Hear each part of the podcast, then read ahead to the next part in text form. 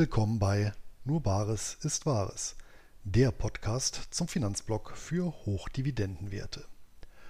Heute mit einem Geldgespräch und zwar habe ich einen Interviewpartner zu Gast, der ein ausgewiesener Kenner von Börsenanomalien, Kursmustern und saisonalen Zyklen ist. Vorab noch ein Hinweis zum Sponsor dieser Folge und das ist Splint Invest. Börsennotierte alternative Investitionen wie beispielsweise erneuerbare Energieanlagen oder Musikrechte bzw. Public-Private Partnerships, das sind immer wieder Themen in meinen Blogbeiträgen. Das Ziel dahinter? Der Aufbau unkorrelierter Cashflows. Und diese lassen sich natürlich auch durch außerbörsliche Vermögenswerte ergänzen, beispielsweise durch Luxusgüter wie Kunst, Uhren oder Whisky. Einen einfachen Zugang zu dem Segment ohne Klumpenrisiken bietet Splint Invest.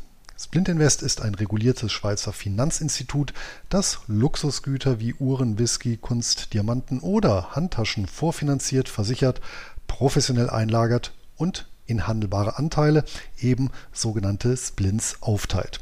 Und die können Privatanleger bereits ab 50 Euro erwerben. Natürlich lassen sich auf der Seite von Splint Invest und in der App alle aktuellen Anlagemöglichkeiten im Detail recherchieren.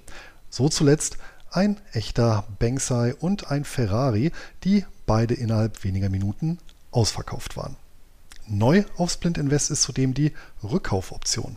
Solltest du Liquidität benötigen, kannst du deine Splints jederzeit an die Plattform zurückverkaufen. Und wenn du jetzt Lust auf Luxusinvestitionen bekommen hast, dann nutzt dafür den 50 Euro Bonuscode exklusiv für die Hörer meines Podcasts. Einfach die App herunterladen, den Code BARES eingeben und mit der 50 Euro Gutschrift die erste Anlage tätigen.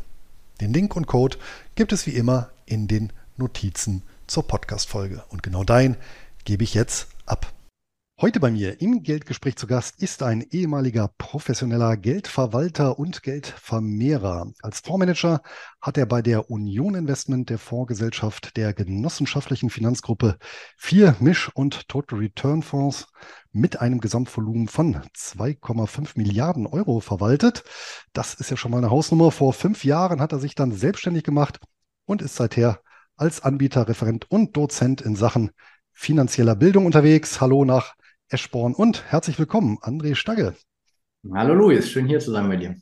Ja, freut mich. Wir hatten ja schon im Vorgespräch gesagt, wir haben uns jahrelang sind wir uns über den Weg gelaufen auf der Invest oder irgendwelchen Kongressen. Das Gesicht war tatsächlich auch fest eingebrannt, aber dank Felix Früchtel, der war ja auch schon zweimal bei mir im Interview zu Gast. Schönen Gruß an der Stelle. Der hat uns ja dann so ein bisschen zusammengeführt und dass wir uns heute mal ein bisschen unterhalten zum Thema Börse und ja, auch zu einem bestimmten Set an Strategien, was ich bisher noch gar nicht hier besprochen habe. Und da freue ich mich drauf. Vorab die Frage, aber die wahrscheinlich gerade viele junge Leute interessieren wird, die finanzaffin sind. Wie wird man denn Fondsmanager? Der Traumberuf ja so ein bisschen im Finanzsektor, oder? Ein mega schöner Beruf, weil du kannst das Geld von anderen Menschen verwalten und vermehren, hast eine Menge Verantwortung. Und ich wusste schon als kleiner Mensch, dass ich wirklich mit der Börse oder an der Börse aktiv sein möchte. Es war mein Traum, aus Geld noch mehr Geld zu machen. Jetzt gar nicht so, weil ich so auf Geld gestanden habe, sondern weil ich es einfach akademisch spannend fand. Hatte dann klassisch eine Wirtschaftsausbildung gemacht, also schon Fachgymnasium für Wirtschaft. Bin also von der normalen Hochschule, Quatsch, von normalen, schon so lange her, vom normalen Abitur quasi gewechselt zum Fachgymnasium für Wirtschaft, klassisch BWL studiert und dann bin ich 2007 als Trainee eingestiegen in eine Fondsgesellschaft, eben die Union Investment. Und es war spannend, haben sich 1000 Menschen beworben auf diesen Platz des Trainees. Habe ich aber erst im Nachhinein gewusst. Weil bei mir war es eher so, am Vorabend kriege ich einen Anruf. Hallo André, du warst ja mal beim Bewerbungstraining von uns. Uns ist einer ausgefallen vom Assessment Center. Hast du Lust, morgen nach Eschborn für ein AC zu kommen? Ich so, AC, was ist das? Ja, Assessment Center. Ja. Kann ich machen, aber ich kann mich nicht groß vorbereiten. Ja, ist nicht schlimm, ist nur einer ausgefallen. Und dann hatte ich das gemacht und wurde auch mit fliegenden Fahnen genommen, weil mich das Thema Börse schon damals so interessiert hatte. Ich auch an der Börse schon ein Praktikum hatte als Händler. Und ich wollte auch ehrlicherweise gar nicht so unbedingt in die Fondsgesellschaft. Ich dachte damals noch, Handel wäre so richtig cool. Großraum, 200 Leute, Buy, Sell, schreien hier, schreien da. Habe dann aber auch durchs Praktikum gemerkt, damals im Handel, dass es doch nicht so toll ist und Asset Management mir mehr liegt. Und habe dann eben 2007 als Asset Manager in Frankfurt am Main angefangen und elf Jahre auch im Beruf des Portfolio Managers gearbeitet. Ja, das ist natürlich auch schon mal ein Börsenzyklus durch. Ich hatte es ja angangs gesagt, du hast ja vor allem Mischfonds und Total Return Fonds mh, verwaltet. Das ist jetzt vielleicht ein bisschen abstrakter als klassischer Aktienfonds, was ja oder ein Rentenfonds, was ja so vermutlich die, die, die Hauptsache oder Hauptpalette der, der Fonds ausmacht. Was ist denn da oder was stehen da für Konzepte hinter? Warum, warum gibt es diese Mischfonds und Total Return Fonds? Was ist der, was ist der Zweck? Was, was bezweckt die Fondsgesellschaft damit? Genau, also der klassische Anleger, wenn er in die Bank kommt oder auch der klassische ETF-Investor, der bekommt eigentlich immer ein klares Produkt, also ein Aktienprodukt oder ein Rentenprodukt oder ein Mischfondsprodukt. Warum? Man unterscheidet halt zwischen ausschüttenden Produkten, das sind eben Aktien- und Rentenprodukte. Aktien zahlen die Dividende, Rentenprodukte, also Anleihenfonds, zahlen die ganz klassisch den Coupon. Lange Zeit nicht mehr, jetzt geht's ja wieder ein bisschen los. Oder da vielleicht noch Immobilien reingenommen, zahlen die eben entsprechend dann auch die Mieterträge. Beim Total Return ist es so, dass es relativ unabhängig vom laufenden Ertrag, was gerade für institutionelle Anleger auch nicht so optimal ist, weil die immer einen laufenden Ertrag brauchen, auch wegen der Steuerlast. Da ist es aber so, dass du in jeder Marktlage auch gewinnen möchtest. Also egal, ob die Börse steigt oder fällt. Und was ich dann in meinen ersten Jahren in der Fondsgesellschaft auch gemerkt hatte, dass 80, wenn nicht sogar 90 Prozent der Fondsmanager eher klassische Beta-Leute sind, also Alpha und Beta. Beta ist halt die Marktrendite, Alpha ist die Überrendite. Und im Total Return geht es um Alpha und in den klassischen Mischfonds oder Aktien- oder Rentenfonds geht es eher um das Thema Beta. Also wie kann ich es schaffen, möglichst gut mit einer Benchmark mitzulaufen, wenn es steigt, ein bisschen mehr zu gewinnen, vielleicht wenn es fällt, so minimal ein bisschen weniger zu verlieren. Und darum geht es beim Total Return gar nicht. Und deswegen ist es eher ein spezielleres Produkt. Also es kommt auch sehr stark aus den USA. In Deutschland hat man den Begriff Hedgefonds immer noch so im Hinterkopf. Und am Ende ist ein Hedgefonds nicht böses, sondern da geht es einfach nur darum, marktneutral Geld zu verdienen. Und das war auch in der Zeit, wo ich das gemacht habe, von gerade nach Lehman Brothers 2008 und 2009 bis 2020 ja auch nicht so wirklich interessant, weil die Märkte ja generell gestiegen sind, Aktien sind hochgelaufen, Renten sind hochgelaufen, auch natürlich Immobilien sind gestiegen, da war Total Return so ein bisschen verpönt, weil einfach das Markt Beta sehr hoch war und dieses Alpha nur eine ganz kleine Komponente war. Aber jetzt in den letzten zwei Jahren kommt es wieder mehr auf und ist natürlich ein sehr spannendes Mandat, weil es unabhängig vom Markt ist, weil ein klassischer Aktionär oder ein klassischer Renteninvestor kann nur dann gewinnen, wenn die Märkte wirklich in seine Richtung laufen und steigen. Ein Total Return Investor, der sollte eben in jeder Marktlage gewinnen und deswegen fand ich es halt spannend, nicht nur Mischfonds, also Aktien und Renten war da die Mischung, sondern eben auch Total Return Mandate zu haben. Und muss auch sagen, es war eine sehr spannende Herausforderung, weil auch bei einer großen Fondsgesellschaft wie der Union Investment, die es ja mittlerweile auch schon 70 Jahre gibt, mit vielen hunderten Milliarden Assets under Management, das gar nicht so eine Kernkompetenz ist, sondern da geht es mhm. mehr ums Beta und dieses Alpha, das habe ich mir eben antrainiert, viel aus Amerika gelernt. Das ist eben wirklich spannend, weil das ist auch am Ende, was viele Privatanleger natürlich wollen. Ein ETF, machen wir uns nichts vor, Louis, das kann jeder kaufen. Aber für unser Niveau, ja, mit unserem Erfahrungsschatz, wir wollen halt doch ein bisschen mehr. Und ich denke, Leute, die deinen Podcast oder hier das YouTube hören, die wollen auch ein bisschen mehr. Deswegen, da ist Alpha spannend und da ist Total Return natürlich dann was, was man auch lernen sollte. Unbedingt. Nochmal ganz kurz für Mischfonds, hat sie ja gesagt. Also das ist eben klassisch gemischt Aktien, Renten. Also im Prinzip für diejenigen Anleger, die sagen, na ja, ich möchte beispielsweise eine bestimmte Mischung. Waren das denn auch fixierte Werte dann, meinetwegen 60, so dieser Klassiker 60-40 Portfolio, 60 Prozent Aktien, 40 Prozent Renten oder war das auch mit, mit einer Dynamik drin? Genau, ich war dann auch bei den Uni-RACs ähm, aktiv. Das sind so die größten Mischfonds, die Union Investment hat. RAC steht für Renten und Aktien. Und da gab es halt eine konservative Variante. Da waren 65 Prozent in der Rentenanlage und 35 Prozent bei Aktien. Und wo die Renten dann so tief standen und die Renditen so weit bei unten null waren quasi, da war dann auch irgendwie die Idee, Mensch, wir brauchen ja mehr Aktien. Da gab es halt neue Mischfonds, die dann 65 Prozent in Aktien und 35 Prozent in Renten hatten. Mhm. Aber du sprichst einen spannenden Punkt an, wenn natürlich ein Segment stark in einem Monat gestiegen ist, zum Beispiel Aktien plus 10 Prozent gemacht haben, dann mussten die am Monatsende auch verkauft werden, rebalance, okay. mussten also abgestoßen werden und dagegen wieder Renten eingekauft. Also das Gegenteil von Trendfolge. Ist natürlich schön, wenn die Märkte so seitwärts laufen, weil du dann immer mal kleine Gewinne mitnimmst. Aber so in richtig großen Trendphasen gibst du dann so ein bisschen Performance auch auf. Gut, also das eher, ich sag mal, auch vom, von der Handhabung her was einfacheres, konservatives.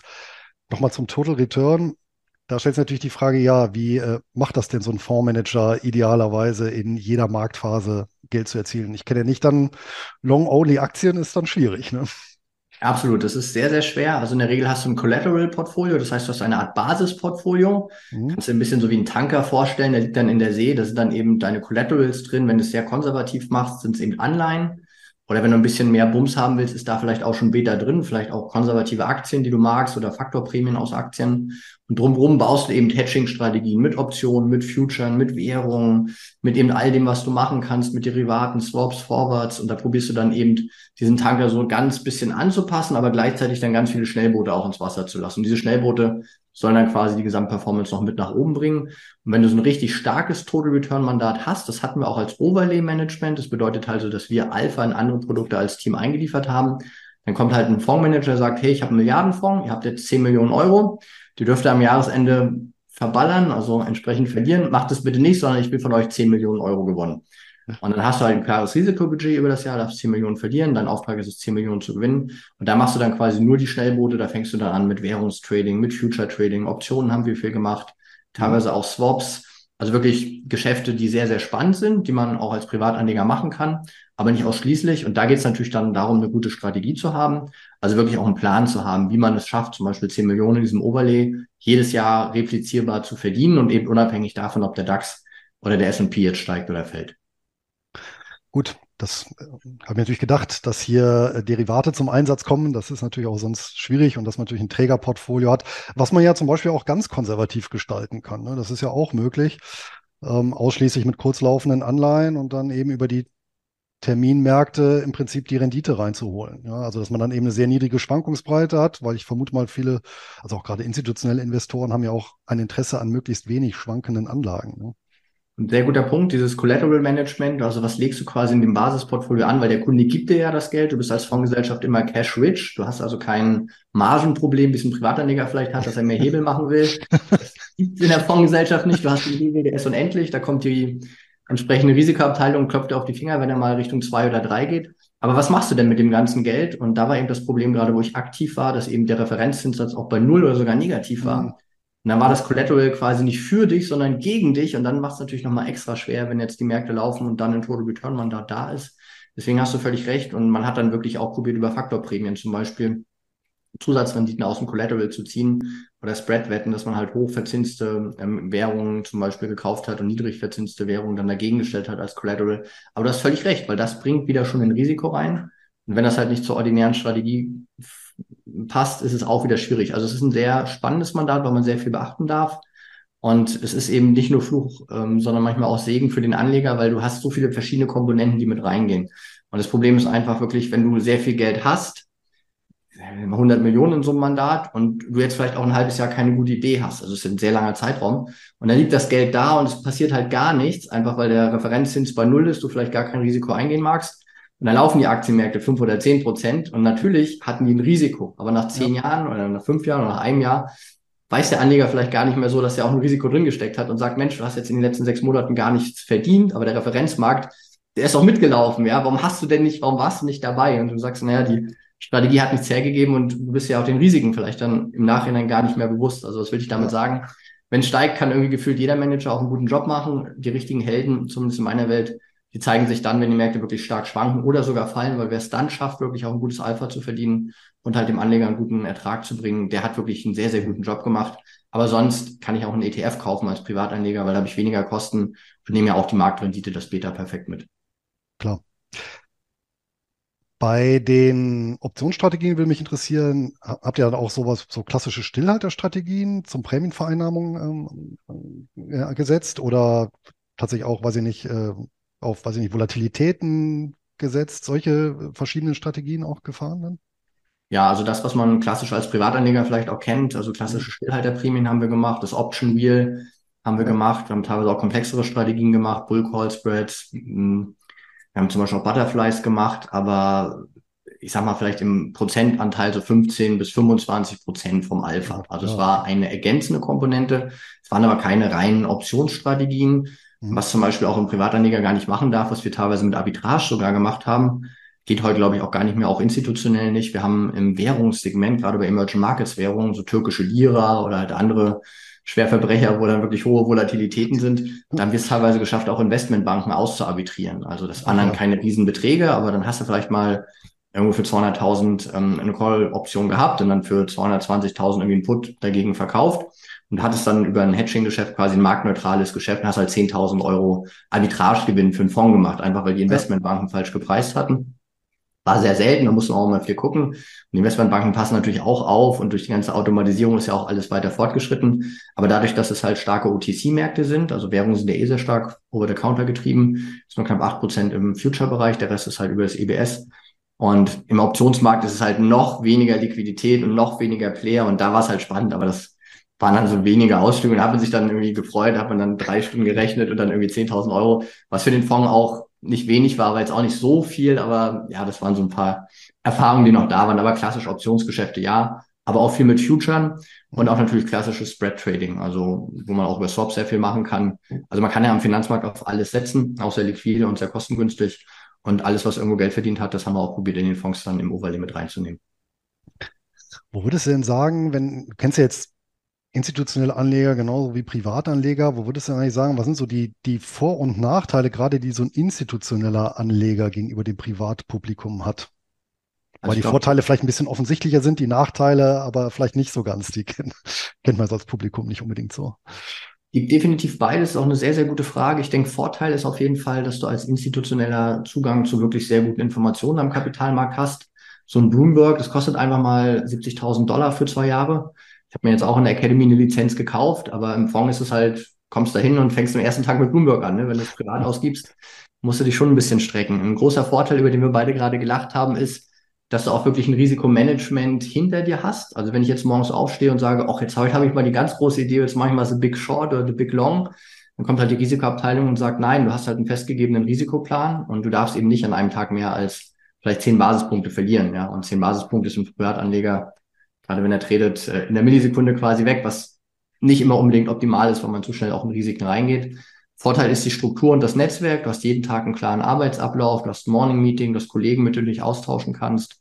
Du hast natürlich auch ein professionelles Umfeld. Ähm, damals, wo ich noch da war, hat man auch noch äh, Hemd und Krawatte und äh, Sakko getragen. Es ist auch ein bisschen lockerer geworden. Aber es macht natürlich schon was mit einem, wenn man eben institutionell zehn Stunden am Tag sich damit beschäftigt und dadurch natürlich auch einen Rahmen bekommt. Nachteile, ganz klar, du musst sehr viel Geld verwalten. Das ist schwer, jetzt 100 Millionen Euro mal in den FDAX zu legen oder auch mit Optionen zu handeln. Mhm. Hast natürlich auch einen extremen Druck. Also wenn du in diesem Beispiel von Freunden bist, sechs Monate nicht handeln, ist auch nicht so gut. Vielleicht hast du keine gute Idee, vielleicht passt der Markt nicht zu deinen Strategien.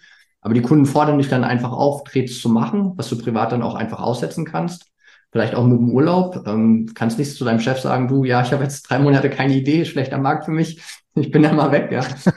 ich habe dann mehr privat und ähm, also ich würde sagen, insgesamt haben die Privatanleger schon einen Vorteil, weil sie natürlich schneller in die Märkte rein können, schneller auch wieder raus können. Und der größte Punkt ist natürlich, sie haben regulatorisch viel weniger Vorgaben. Also was wir vor zehn Jahren noch im Overlay machen durften, das ist heute auch gar nicht mehr so möglich. Und ich spreche auch viel noch mit Volksbanken selber. Ich unterrichte ja auch für die Geno-Akademie. Ich habe mhm. vorhin auch gerade mit einer, einer Volksbank in Mitteldeutschland gesprochen, die auch eine eigene Vermögensverwaltung hat die auch sehr ambitioniert sind, die wirklich gut sind. Aber die können natürlich in ihrem eigenen Geschäft, die können gar keine Swaps machen, die können Optionen nur sehr eingeschränkt machen oder nur zu sehr hohen Kosten, weil die Regulatorik da halt extrem ist. Die müssen da wirklich so eine Stapel Papiere ausfüllen, wenn die wirklich mal irgendwie einen, einen Put-Short machen wollen, wo unser Eins einfach zweimal bei Interactive Brokers aufs Knöpfchen drückt und dann halt schon in der Position ist. Also da hat sich schon viel getan und nicht unbedingt immer zum Guten. Es wird immer als Anlegerschutz verkauft. Ich glaube aber, das ist mehr Angst und Unvermögen der Regulatoren.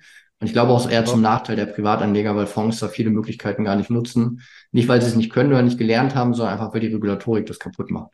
Ja, gut, da stoßen wir natürlich äh, fast ohne Boden auf, wenn ich mir die letzten Jahre gucke. Allein äh, MIFID 2, die Verlustbegrenzung bei Optionen auf 20.000 Euro und äh, was hat man noch hier? Payment per Order Flow, dass das verboten werden soll. Ich meine, alles vorgeblich zum Schutz der Kleinanleger und alles ja im Prinzip, alle drei Maßnahmen, jetzt allein die drei, äh, die bewirken ja genau das exakte Gegenteil, ja, dass du dich letztendlich als, als Privatanleger hast du höhere Kosten und oder auch noch höhere Risiken, ja.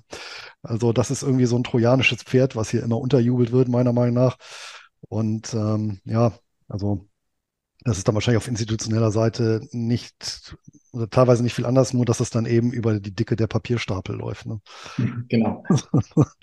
Ja, war das denn letztendlich dann noch ein Grund äh, für dich zu sagen, ich kehre der schillernden Fondswelt den Rücken? Ich meine, vor fünf Jahren hast du einen Schlussstrich gezogen, hast gesagt, ich mache jetzt mal was ganz anderes. Ich bleibe zwar dem, ja, letztendlich den Finanzen treu, aber ich gehe halt so in den Bereich der Privatanleger und ähm, gehe in den Bereich der finanziellen Bildung. Das, was ich gelernt habe über die Jahre, das bringe ich hier mal an den, in Anführungsstrichen, kleinen Mann, die kleine Frau.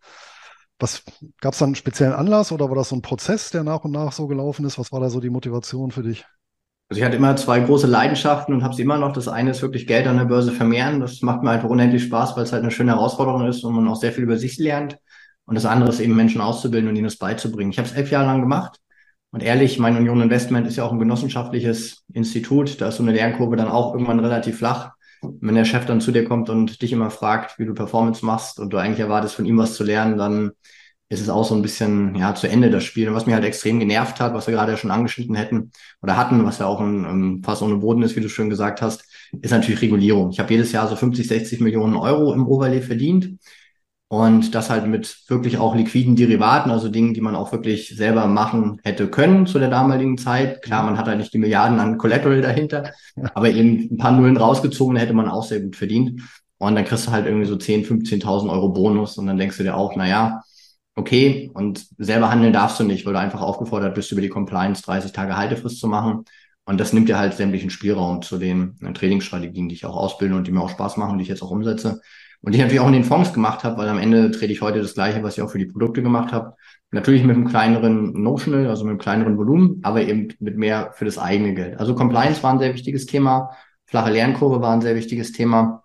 Und natürlich auch, also dadurch, dass ich Mischfonds gemacht habe, ich meine, das war relativ absehbar 2018, dass die Zinswende irgendwann kommen wird und dass auch Renditen nicht dauerhaft bei 0 oder minus 1 Prozent stehen. Aber du konntest den Anleger nicht schützen und viele der Fonds damals ja massiv auch verloren, weil einfach das Investmentgesetz und die Struktur, die Regulierung quasi dir vorschreibt, und da sind wir wieder bei einem Unterschied Total Return und Mischfonds, dass du in Renten investiert sein musst. Und wenn der Rentenmarkt die letzten zwei Jahre so schlecht waren wie seit 200 Jahren nicht mehr in Summe, dann haben Anleger natürlich massiv verloren. Und das sind eben nicht nur Menschen, denen es finanziell gut geht, sondern die vielleicht mit 25 Euro sich ein Vermögen aufsparen und die dann einfach in dem mhm. falschen Produkt sind. Und Fakt ist halt, dass man da hätte auch was tun können. Als Fondsmanager weiß man das, als Fondsmanager sieht man das, aber man hat gar nicht die Möglichkeiten, zu stark dagegen zu steuern weil das auch nicht gewollt ist. Und das war auch so ein Augenöffner, wo ich gesagt habe, Leute, 2018, wir müssen langsam anfangen, Short Duration aufzubauen, kürzere Laufzeiten. Wir können jetzt hier nicht mehr mit 10, 12, 15 Jahren umsegeln. Genau, das ist der springende Punkt. Äh, das heißt, das war nicht möglich zu sagen, ähm, okay, in absehbarer Zeit wird es eine Zinswende geben. Wir schichten um von langlaufenden in kurzlaufenden Anleihen. Das war ja im Prinzip, oder genau dieser Mechanismus war ja, der die Bankenkrise jetzt ja im Frühjahr genau. mit ausgelöst hat letztendlich. Ne? Genau, und da sind wir wieder bei den Vorteilen von Privatanlegern und den Nachteilen von institutionellen. Es ist eine vorgegebene Struktur. Du darfst wissen, jeder Fonds hat halt einen Produktmanager, der macht die strategische Asset Allocation. In dem Beispiel 65 Prozent Anleihen, meinetwegen 10 Jahre Restlaufzeit und 35 Prozent Aktien. Und dann gibt es einen Portfolio-Manager und der Portfolio-Manager kann die taktische Allokation machen. Das heißt, er kann jetzt 20 Prozent hoch und runter regulieren, vielleicht mal ein bisschen Future noch dagegen stellen, ein paar Optionen machen. Aber wenn der Markt zehn Prozent fällt, dann kann der maximal zwei Prozent besser laufen. Also geht der Fonds acht Prozent auf jeden Fall mit nach unten. Und das hat mir auch immer wehgetan, weil ich hätte mir viel mehr Total Return auch in den Mischfonds gewünscht oder auch klassischen Aktien- und Rentenfonds. Aber die ehrliche Wahrheit in Deutschland ist, und das ist auch kein Geheimnis, sondern das darf ich auch so sagen, man ist zu dicht am Index, man macht Index-Hugging, es ist mhm. nicht so viel Verwaltung. Früher hieß es ja auch noch bis 2016 Kapitalanlagegesellschaft, gibt es da ein Riesengesetz auch zu, ja. Kapitalanlagegesetz.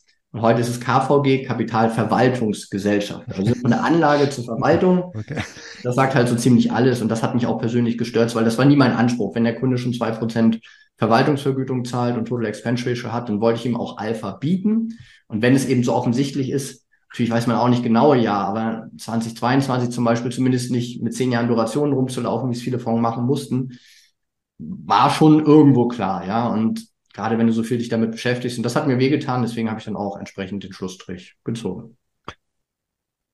Ja, jetzt bist du ja etwas entfesselt, was äh, zumindest die Vorgaben angeht. Und ähm, ich meine, das Schöne an der Börse ist ja, deswegen schätze ich auch immer so Interviewformate, dass wir natürlich eine sehr hohe Theorie und entsprechend auch Handlungsvielfalt haben, ist ja auch logisch, sonst kämen auch gar keine Kurse zustande. Und da ist natürlich so die Frage, du hast ja eben angesprochen, äh, dass du bestimmte äh, Handelsstrategien hier an Privatanleger äh, unterrichtest. Was ist denn da so dein, dein, dein Steckenpferd oder deine Kernstrategie? Worauf basiert die? Mhm. Also ich habe mir ja sehr viel angeschaut, ich habe auch viele Weiterbildungen gemacht, CFE, bin Hochschuldozent und die Frage ist ja immer, kann man überhaupt an der Börse Überrenditen erzielen? Da gibt es ja auch Leute, die sagen, nee, das geht nicht. Wir haben effiziente Märkte, Pharma French. Ja. Und du kannst am Ende den ETF halten und kannst dann einfach abwarten und musst dich auf zehn Jahre halt gedulden. Das ist die eine Welt. Und die macht für jemanden, der sich sehr wenig damit beschäftigen will und auch nicht so einen Spaß hat wie wir, durchaus auch Sinn. Ist dann wieder unser Tanker im Wasser. Da muss man aber auch dann 20, 30 oder 35 Prozent Verlust im Corona-Crash dann hinnehmen. Und dann gibt's die andere Welt, die der Alpha-Jäger, wo ich dann eben auch so reingeboren bin und die mir auch unglaublich Spaß macht, die natürlich auch eine mentale Herausforderung ist und wo ich mich dann eben auf das Thema Kapitalmarktanomalien spezialisiert habe. Also bewiesene Überprämien, die wissenschaftlich auch gut erforscht sind, die einfach replizierbar sind und, das ist mir auch wichtig, kausal logisch. Denn diese Strukturen, über die wir andeutungsweise schon gesprochen haben, die finden sich halt in der Fondsgesellschaft immer wieder und die werden sich auch nicht schnell verändern und die kann man eben ausnutzen. Klassisches Beispiel, ich denke, die meisten, die uns zuhören, haben einen ETF-Sparplan, das ist eine gute Sache.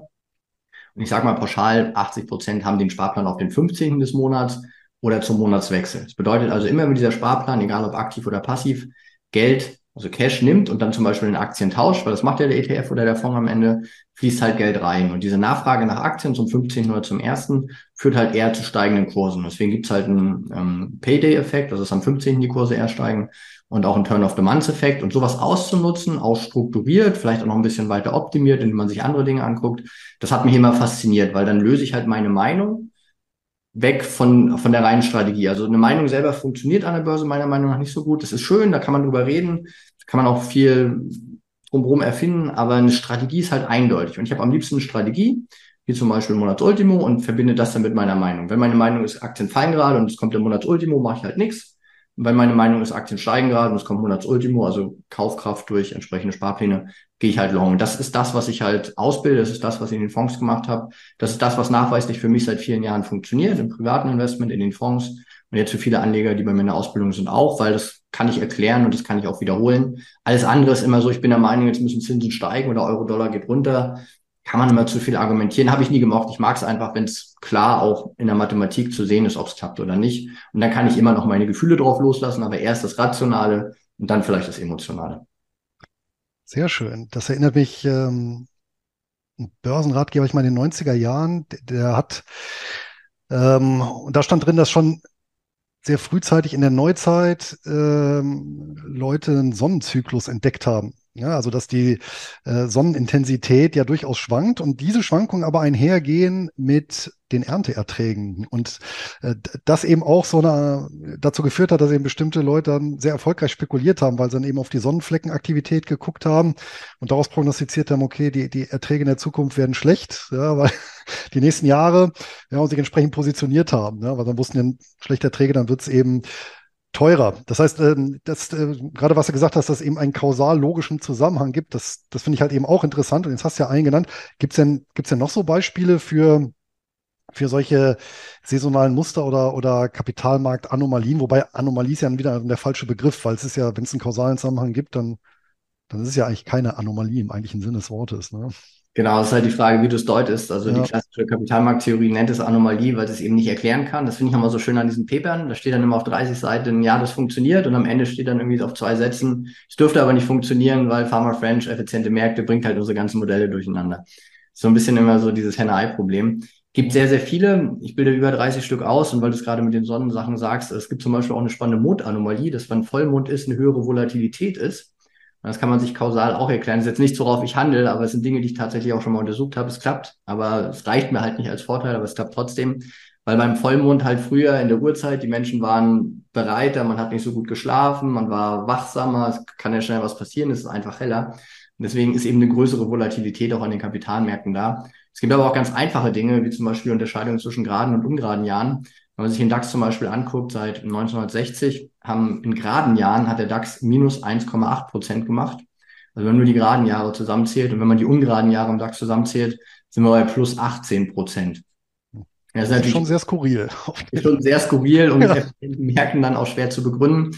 Muss ich auch sagen, dass die Begründung nicht ganz so leicht. Ich schiebe es auf den US-Wahlzyklus, der ein relativ stabiles Muster ist und eine US-Wahl, die lässt sich ja auch nicht ähm, im Terminus irgendwie ändern. Das ist ja nicht so wie in Deutschland mit Misstrauensvotum und hin und her, sondern in den USA ist es ja fix. Und da macht es schon Sinn, dass eben Vorwahljahre wie aktuell 23 eben besser laufen als jetzt klassische Wahljahre oder eben auch letztes Jahr, was ja ein Zwischenwahljahr war, dass da einfach mehr Volatilität und Unsicherheit ist. Deswegen ist es schon extrem und natürlich wäre das jetzt auch nicht immer nur in geraden Jahren äh, Short und in ungeraden Jahren Long.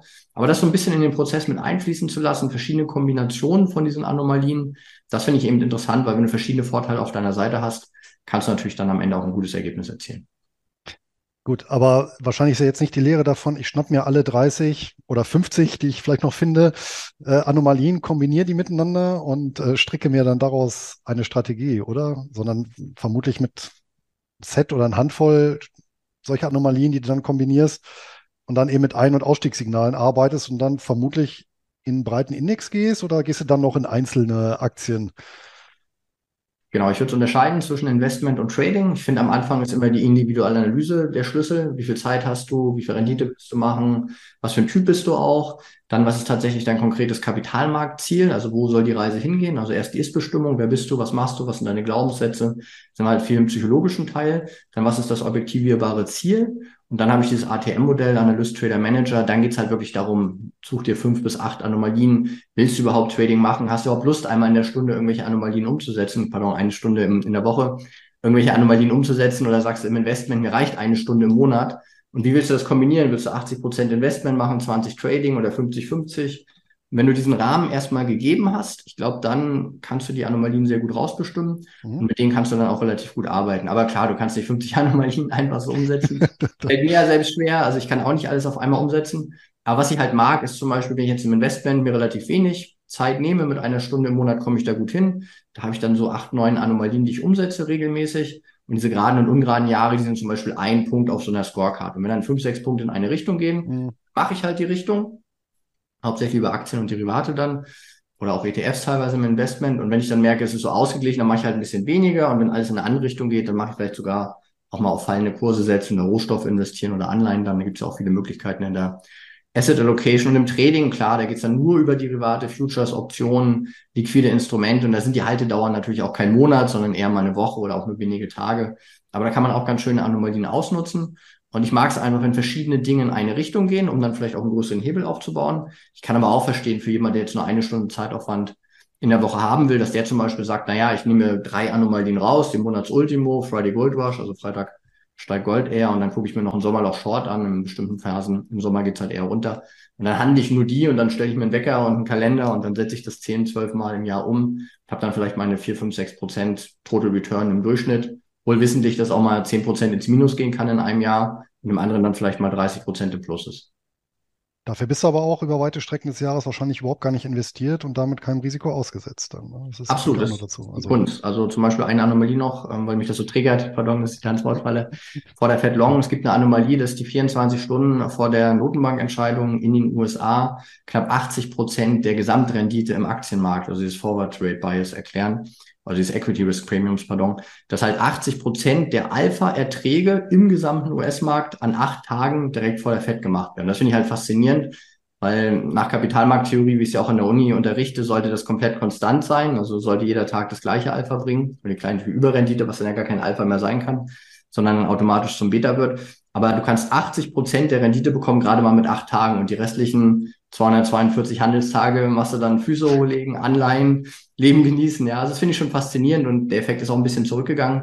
Aber ja, wie du sagst, es gibt halt wenige Tage, die lohnen sich an der Börse. Und dann gibt es halt ganz viele Tage, die sind eigentlich sehr zufällig. Und ich mag halt diese wenigen Tage, die sich lohnen, da wirklich aktiv zu sein. Oder anders ausgedrückt, im Trading, ich habe vielleicht ein Viertel bis ein Drittel des Kapitals so normal am Arbeiten. Und wenn halt besondere Situationen sind, also wenn sehr viel in eine Richtung geht, habe ich vielleicht mal 200 oder 300 Prozent durch Hebel dann tatsächlich mhm. auch. Ja. Aber das ist sehr, sehr selten. Das sind vielleicht zehn Tage im Jahr. Und da ist es halt wichtig, dann das Alpha zu verdienen und der Rest ist eher so ein bisschen Marktgefühl aufbauen. Aber wer denkt, jetzt jeden Tag mache ich da irgendwie 1000 Euro am Markt und äh, setze immer den gleichen konstanten Betrag, so funktioniert Trading für mich nicht, sondern da kann man durchaus ein bisschen, ja. ja, mehr auf seine Persönlichkeit achten. Und bei mir ist es halt in wenigen Situationen mal groß zu werden und mal ganz oft auch nur sehr klein unterwegs zu sein. Aber überprüfst du dann auch diese Anomalien laufend, weil es ist ja durchaus nicht ausgeschlossen, dass über die Zeit so eine Anomalie ausläuft. Beziehungsweise ein Kritiker würde jetzt auch sagen, ja Moment, ähm, ist nicht nur eine Frage der Zeit, bis auch so ein institutioneller Anleger sagt, ja, wenn die ungeraden Jahre so gut sind, ähm, dann, weiß ich nicht, in meiner Fondsgesellschaft weise ich dann die Total Return Fonds an, ja, setzt diese Strategie um und damit zerstört sie sich dann quasi selber, weil klar ist, äh, wenn alle das machen, kann es natürlich nicht mehr funktionieren. Oder wenn es sehr, sehr viele machen. Ja, ist mein Gegenbeispiel. Also ich verstehe das Argument und kann man auch gut diskutieren. Gegenbeispiel ist ja, wenn jeder Aktien kaufen würde, würde es allen besser gehen, weil wir dann ja in Deutschland alle den Kapitalmarkt für uns nutzen würden. Aber tatsächlich haben nur, ich glaube, 15 Prozent aktuell mit ETFs und Fondssparplänen und aktiven ja, Fonds und Einzelaktien. Ein bisschen gestiegen, genau. Ja. Bisschen hoch, ich glaube von 13, 14 und lass es irgendwann hoffentlich auf 20 Prozent gehen. Aber das heißt immer noch, dass vier von fünf Teilnehmer keine Aktien haben. Ja. Du kannst heute ja über die ganzen Neobroker auch für 30 Euro am Aktienmarkt dich schon engagieren und trotzdem diese Anomalie, Aktienmarkt gibt dir mehr als das Sparbuch auf lange Sicht funktioniert und trotzdem setzt die Masse nicht um. Und was wir vorhin mit den Strukturen besprochen haben, auch durch Regulatorik, ich habe eher das Gefühl, und das zeigen die Strategien auch, dass sie besser funktionieren in der aktuellen Zeit. Nicht, weil die Fondsmanager das nicht wissen. Ich bin ja auch durch die Fondsgesellschaft dann gelaufen. Ich habe das Feuer entdeckt. Ich habe das Feuer entdeckt. Wir müssen jetzt alle am Monatsultimo Aktien kaufen. Da geht's nach oben, weil da kommen ja die ganzen Sparpläne von den Investoren. mein Chef hat es dann wirklich dreimal gemacht. Zweimal ging's gut. Beim dritten Mal ging's halt nicht gut. Ein kleines Plus war da. Und dann war er zu faul und hat sich in seinen Investmentprozess wieder. Äh, reingesetzt. Und dieses Emotionale der Umsetzung ist halt schon schwierig. Und natürlich, jede Anomalie ist ja auch nicht, äh, es klappt jedes Mal, sondern es muss umgesetzt werden. Aber ich finde es halt doof, mich gegen Statistik zu stellen. Und zu der ursprünglichen Frage, verschwindet so eine Strategie? Ich finde nein, weil zum Beispiel Monatsultimo-Effekt, der wurde 1964 das erste Mal in der Financial Times erwähnt, also öffentlich am Ende.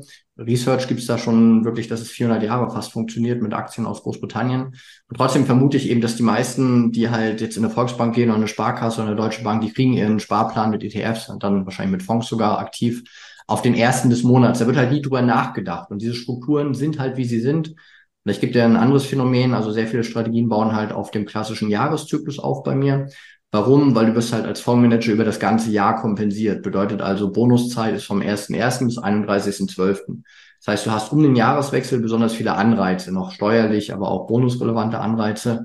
Und klar, diese Anomalie könnte sich verändern, wenn jetzt das Bonusjahr vom 13.7. auf den 13.7. wäre. Aber das passiert halt nicht. Deswegen diese Strukturen im Markt sind sehr stabil. Sie müssten eigentlich aufgebrochen werden, aber teilweise gibt es auch genug Argumente zu sagen, hey, ich bleibe lieber faul, ich behalte lieber meine Struktur bei, als dass sich wirklich was ändert. Und davon können eben clevere private Investoren auf jeden Fall profitieren. Ich verstehe. Jetzt hast du vorhin noch gesagt, du kombinierst manche Anomalien mit deiner Meinung zum generellen Markttrend. Wo oder wie gewinnst du diese Meinung? Das wird ja wahrscheinlich auch nicht ausgewürfelt, sondern basiert dann auch auf irgendwelchen Kennzahlen oder hm, was ziehst du da heran, um dein Urteil zu fällen? Es geht aufwärts, es geht abwärts oder es geht seitwärts? Sehr gute Frage, sehr komplex auch. Also im Wesentlichen, das, was ich mache, der Kern bilden eben die Kapitalmarktanomalien, diese verschiedenen Strategien, die halt für mich gut funktionieren. Und darum schaue ich mir fünf Komponenten an. Das eine ist klassisch das Fundamentale, wo du ja auch sehr gut bist. Dann schaue ich mir das Technische an, also wirklich technische Analyse. Dann schaue ich mir das Sentiment an. Das finde ich einen sehr, sehr wichtigen Punkt. Also ich liebe es halt zum Beispiel, wenn Aktien fallen und Privatanleger kaufen, auf weiterfallende Aktien zu setzen. Also Gegenteil von Privatanlegern zu machen, finde ich ganz tolle Strategien auch.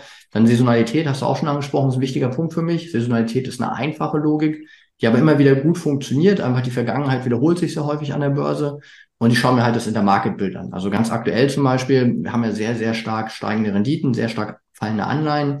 Und es wird gerade für die nächsten Monate ein sehr großer Belastungsfaktor für Aktien werden. Das weiß ich, das ist fürs Timing natürlich schwer. Aber jetzt für so eine größere makroorientierte Strategie, ich würde jetzt nicht auf 24 Monate Aktien kaufen. Und wenn ich jetzt zum Beispiel sage, okay, wir haben jetzt aktuell ein gerades, ein ungerades Jahr, kann man vielleicht noch ein bisschen Aktienquote halten, aber nächstes Jahr dann als gerades Jahr, dann vielleicht auch mit dem Marktzins, der sehr weit oben ist, über so eine Intermarket-Analyse, wenn Anleihen dann mal sechs Monate seitwärts laufen, dann werden eben diese großen Allokationen auch raus aus den Aktien rein in die Anleihen gehen. Und so verbinde ich das miteinander und natürlich auch mittlerweile 25 Jahre Kapitalmarkterfahrung mitspielt, eben auch viel institutionelles Research. Ich habe natürlich immer noch ein sehr gutes Netzwerk an Ex-Kollegen, mit denen ich mich austausche. Ich lese hochwertiges Research. Ich habe dieses Bloomberg Terminal. Und da probiere ich dann eben meine Meinung auch zu bilden. Aber, und das ist der große Unterschied zu früher, wo ich nicht ganz so gut war im Fondsmanagement, wie es hätte damals schon sein können, ist eben, ich fange nicht mit der Meinung an, wie das viele machen, gerade wenn sie viel lesen und gucken und gehe ja. dann weiter und suche mir eine Strategie, die dann gerade zu meiner Meinung passt. Ja, ist ja auch so der Klassiker. Auf jeden ähm, Fall. Sondern ich mache es andersrum. Genau, erst die Strategie und dann die Meinung. Und die Strategie ist immer der Engpass. Also wenn die Strategie nur long hergibt und ich will unbedingt short sein, dann mache ich halt nichts ja. Das fällt mir dann auch schwer, weil ich denke, jetzt muss ich ja recht haben, aber ich habe das jahrelang beobachtet. Im Zweifel ja, ja. Das, abzuwarten. nee, das sehe ich aber auch immer wieder. Das äh, Schwierigste ist wirklich, ähm, zum Beispiel im Optionshandel, da arbeite ich ja auch mit, mit, mit Ampelsystemen oder, oder Filtern. Und das Schwierigste ist ja dann in der Phase halt eben einfach mal nicht zu machen, ne? weil dann die Leute natürlich auch sagen, ja, wann kommt denn wieder was? Und äh, jetzt verdienen wir ja kein Geld und dann sagen wir, naja, aber äh, bringt jetzt halt auch momentan nichts. Ne? weil immer noch besser als Geld verlieren. Ne? Absolut.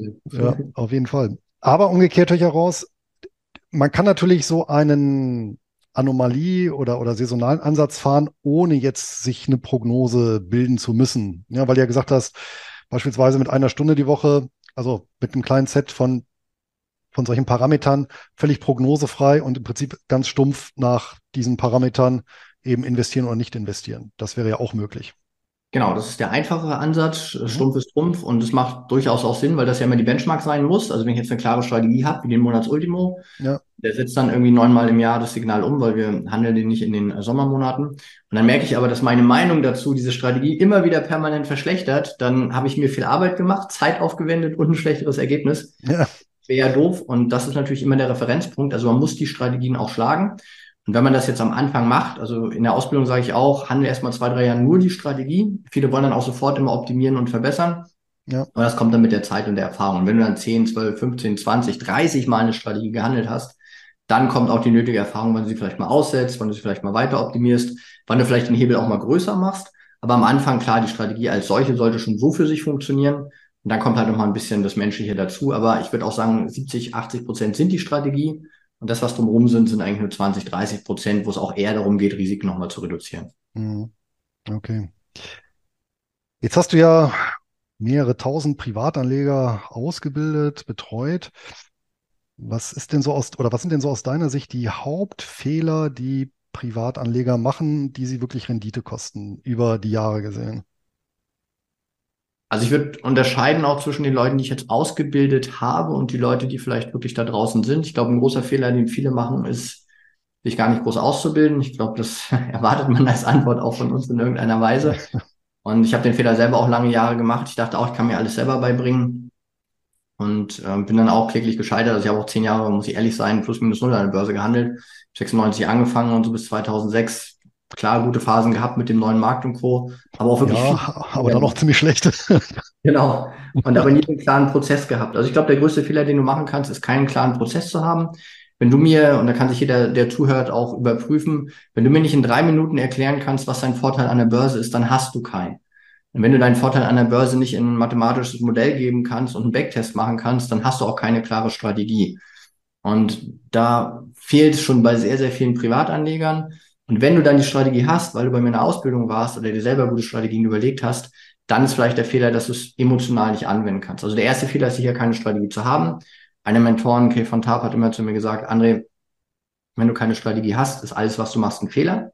Das heißt, auch wenn du ständig in Technologieaktien investiert bist oder darauf Put-Optionen schreibst, damit zehn Jahre gewinnst, gewinnst, gewinnst, aber du keine Strategie dazu hast, dann ist es auch ein Fehler, weil du brauchst eine Strategie, Punkt aus, Feierabend. Und wenn du die Strategie hast, ist das zweite, die sauber umzusetzen. Und wenn du diese beiden Prozessschritte erfüllst, Strategie und Umsetzung, ich glaube, dann kannst du an der Börse dauerhaft nur gewinnen. Und trotzdem tun sich da sehr, sehr viele schwer. Was ich schade finde und was ich dann gerade bei der Umsetzung auch mal sehr viel hier auf das äh, Gehirn schiebe und wo man auch eine Menge über sich lernen darf. Aber im Wesentlichen, was sind die Fehler, die Privatanleger machen? Generell keine Strategie haben ist der erste Fehler. Also wenn du das nicht replizieren kannst, was du machst, egal in welchem Bereich im Leben, ist es immer Käse, weil dann ist es am Ende Glück und Zufall. Und das ja. zweite ist dann, die Strategie nicht umzusetzen. Ja, also zwei sehr, sehr gute Punkte auf jeden Fall. Und ähm, was die angeht, ich empfehle immer, ähm, ja, auch in Webinaren und oder Seminaren, oder wenn ich mich auch mit Leuten unterhalte, dass die wirklich ihr Regelwerk schriftlich fixieren, zwingend.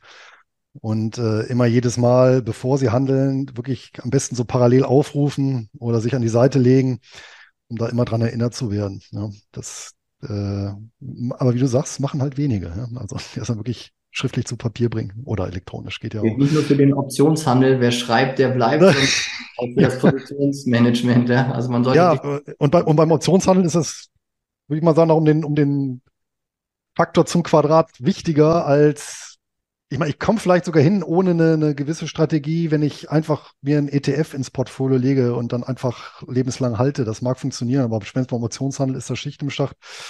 Und wenn ich da, glaube ich, nicht diszipliniert vorgehe, dann ist nur eine Frage der Zeit, bis ich dann extrem hohe Verluste einfahre. Und das haben wir auch gesehen. Äh, war bei dir wahrscheinlich auch so, äh, Frühjahr 2020, die etwas übergehebelten, äh, die natürlich nach zehn Jahren äh, Horst dann gesagt haben, nö, äh, wird schon alles gut gehen. ja. Ne? Also die hat es dann auch zerrissen. Das passiert ja immer wieder. Also ich kann mich an den Vola Crash 2018 im Februar noch erinnern. Äh, ja. war ja für die meisten nochmal ein extremeres Ereignis, klar, Corona.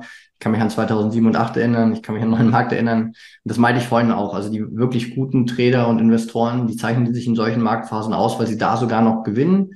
Die wirklich guten zeichnen sich aus, weil sie da nicht deutlich verlieren. Und die breite Masse, die hat halt vorher gewonnen, gewonnen, gewonnen und gibt dann aber überproportional viel ab. Und das ist halt extrem schade. Und deswegen finde ich auch Ausbildung in dem Bereich sehr wichtig, weil was bringt's dir, wenn du dein Depot fünfmal verdoppelt hast und beim sechsten Mal alles verlierst, ja? Das ist halt besonders schade. Ja, dann äh, ohne, ja, viel Arbeit reingesteckt und dann doch nichts äh, gewonnen, ja. Ja, um das Ganze zu automatisieren, hatte ich auch gesehen, du bietest auch einen Algo-Investor an. Das heißt, so ein System hat natürlich den Vorteil, das nimmt ja dann die Emotion raus, weil im Prinzip der Roboter für dich alles übernimmt, ja. Genau, also das war ein Experiment, mit dem wir gestartet sind, mein Geschäftspartner und ich. Und er ist halt ein Programmierer, sehr, sehr fit, der Samuel Wartmann. Und ich bin halt der Strategiegeber, der Portfolio-Manager. Und wir haben gesagt, Mensch, wir haben so viele gute Strategien. Warum fangen wir jetzt nicht mal an, einfach automatisiert, also ohne diese emotionale und diskretionäre Umsetzung durch den eigenen Investmentprozess, die Strategien umzusetzen? Und das ist live mittlerweile seit April 2018, also ein Echtgelddepot. Wer das sehen will, das ist online permanent www.andre-stagge.de slash Depot. Ich könnte das gerne auch verlinken dann. Und da sieht man eben acht Strategien, die permanent umgesetzt werden, wie dieser Monatsultimo, über den wir gesprochen haben, oder Sommerloch Short, Friday Gold Rush, Euro Boost, Euro Bust, vor der Fed Long und so weiter und so fort. Wirklich einfache Anomalien. Man kann das deutlich weiter verbessern mit diesem Prozess, den ich beschrieben habe. Aber selbst mit dieser einfachen Umsetzung, wir haben mittlerweile über 700 Transaktionen gemacht, also schon eine ganze Menge nach Transaktionskosten natürlich, nach Swaps, nach Spreads, nach Slippage, nach allem, was da irgendwie anfällt. Wir haben das auch bewusst mit CFDs umgesetzt, damit das eben replizierbar ist für jeden, der das machen will. Und wir haben da mittlerweile 150 Prozent Rendite, was einfach mal de facto nicht sich in irgendeiner Form nivellieren lässt, sondern das ist passiert nach 700 Trades. Natürlich haben wir auch Drawdowns drin. Wir hatten zur Corona-Zeit 20 Prozent Drawdown. Ist der Markt ja deutlich weitergefallen, aber klar, das fühlt sich dann auch komisch an. Und wir hatten jetzt auch vorletztes Jahr auch ähm, einen größeren Drawdown mit drin, knapp 20 Prozent, wo die Märkte sogar gestiegen sind, weil das ist halt unabhängig. Da sind wir wieder beim Total Return. Zum Aktienmarkt, da hat es sich dann eben auch komisch angefühlt. Aber das kommt dabei raus. Am Ende der Erwartungswert ist da, die Schwankung ist kalkulierbar. Und das ist für mich so der Beweis, dass das, was wir machen, da auch funktioniert wohl wissentlich, dass man es auch nochmal weiter optimieren kann, wenn man die Strategien dann eben auch mit einer gewissen Erfahrung noch kombiniert. Aber selbst wenn man das klassisch macht und setzt sich mal hin, mach mal 700 Trades nach Regelwerk, das fällt sehr vielen Investoren schwer. Ja. Aber der Lohn ist schon da. Wir haben da über 100.000 Euro Gewinn. wie gesagt, ein Echtgeldkonto, was mit 100.000 gestartet ist, mit 150 Prozent. Und das finde ich ist eben auch so ein bisschen das, was ja in der Trainerszene auch häufig jetzt von Außenstehenden bemängelt wird, ja, die erzählen ja nur und ähm, die machen es gar nicht selber. Ich muss sagen, mit dem Trainer, mit dem ich spreche oder mit dem wir auch ähm, kommunizieren oder auch bei uns in der Ausbildung als Gastreferent oder Interview, ich weiß von vielen, die wirklich sehr gute Ergebnisse erzielen und die es einfach gerne machen, auszubilden. Und da ist halt auch mal schön, wenn man ein bisschen was zeigen kann. Mhm. Und deswegen ähm, freue ich mich auch, dass der Algo Investor da schon so lange aktiv ist oder auch mit ähm, Optionsthemen. Da kann man da wirklich ganz tolle Depots machen. Und man muss sich ans Regelwerk halten, genauso wie du sagst. Ja, ja das ist dann die Kunst. André, recht herzlichen Dank für diese interessanten Einblicke. Wer jetzt ein bisschen Blut geleckt hat und gesagt hat, ach so, Saisonalität und Muster, das hört sich alles gut an und kausale Zusammenhänge und getestet. Du hast eben schon eine Adresse gesagt. Wo findet man denn mehr Informationen zu deiner Person, beziehungsweise dann auch zu eurer Investmentakademie und wo und wie kann ich das lernen, was du jetzt gerade vorgetragen hast? Wir haben aktuell noch einen spannenden Workshop unter www.andri-stagge.de slash live-replay. Stecken auch einige Jahre Erfahrung drin, ein paar gute Investitionsideen, auch im Anleihenbereich. Das werden wir gerne auch hier in der Nähe nochmal verlinken. Und sonst klassisch natürlich auch unter www.andri-stagge.de. Sonst, ich habe auch ein Buch geschrieben, da steht auch ein bisschen was drin. Das findet man bei Amazon, mittlerweile auch 150 Bewertungen oder sonst auch in den sozialen Medien und Co. Ich glaube, wenn man möchte, dann findet man mich auf jeden Fall. Kann man dich nicht verfehlen. Ja, ja in Ordnung. Also natürlich, diese Informationen packen wir in die Notizen zum Podcast, zum Video. Und wer Interesse hat, kann ähm, ja da gerne nachschlagen. Ist dieser Workshop, ist der ähm, kostenpflichtig oder kostenfrei? komplett kostenfrei und du brauchst nicht mal eine E-Mail hinterlegen, sondern unter Live-Replay kannst du den angucken. Der wird noch ungefähr zwei, drei Wochen online sein, dann ist er auch so ein bisschen, ähm, wird er halt weggenommen. Aber der ist komplett kostenfrei, einsehbar, ist eine Stunde Webinar, wo halt wirklich schon viel drin ist und wo auch eine ganze Menge lernen kann. Wirklich gute Strategien, das mit den geraden und ungeraden Jahren, da gehe ich nochmal mehr drauf ein. Wir haben äh, sehr coole EM-Anleihen, die mit 15% Rendite zu Buche stehen. Wir haben ein bisschen über das Thema Festgeldanlage gesprochen mit dreieinhalb Prozent und so ein bisschen eine Makroanalyse. Und zwei, drei Wochen wird es noch online sein, dann wird es irgendwann einen neuen geben, aber der wird dann unter einem anderen Ding versteckt. Ja, in Ordnung. Super. Ja, prima. Dann äh, vielen Dank. Dann nutzt unbedingt das Angebot. Wenn euch das Thema grundlegend interessiert, schaut rein beim André Stagge. Und André, nochmal recht herzlichen Dank für das Gespräch und weiter viel Erfolg mit der Akademie. Vielen Dank. Bis dann. Tschüss. Ciao.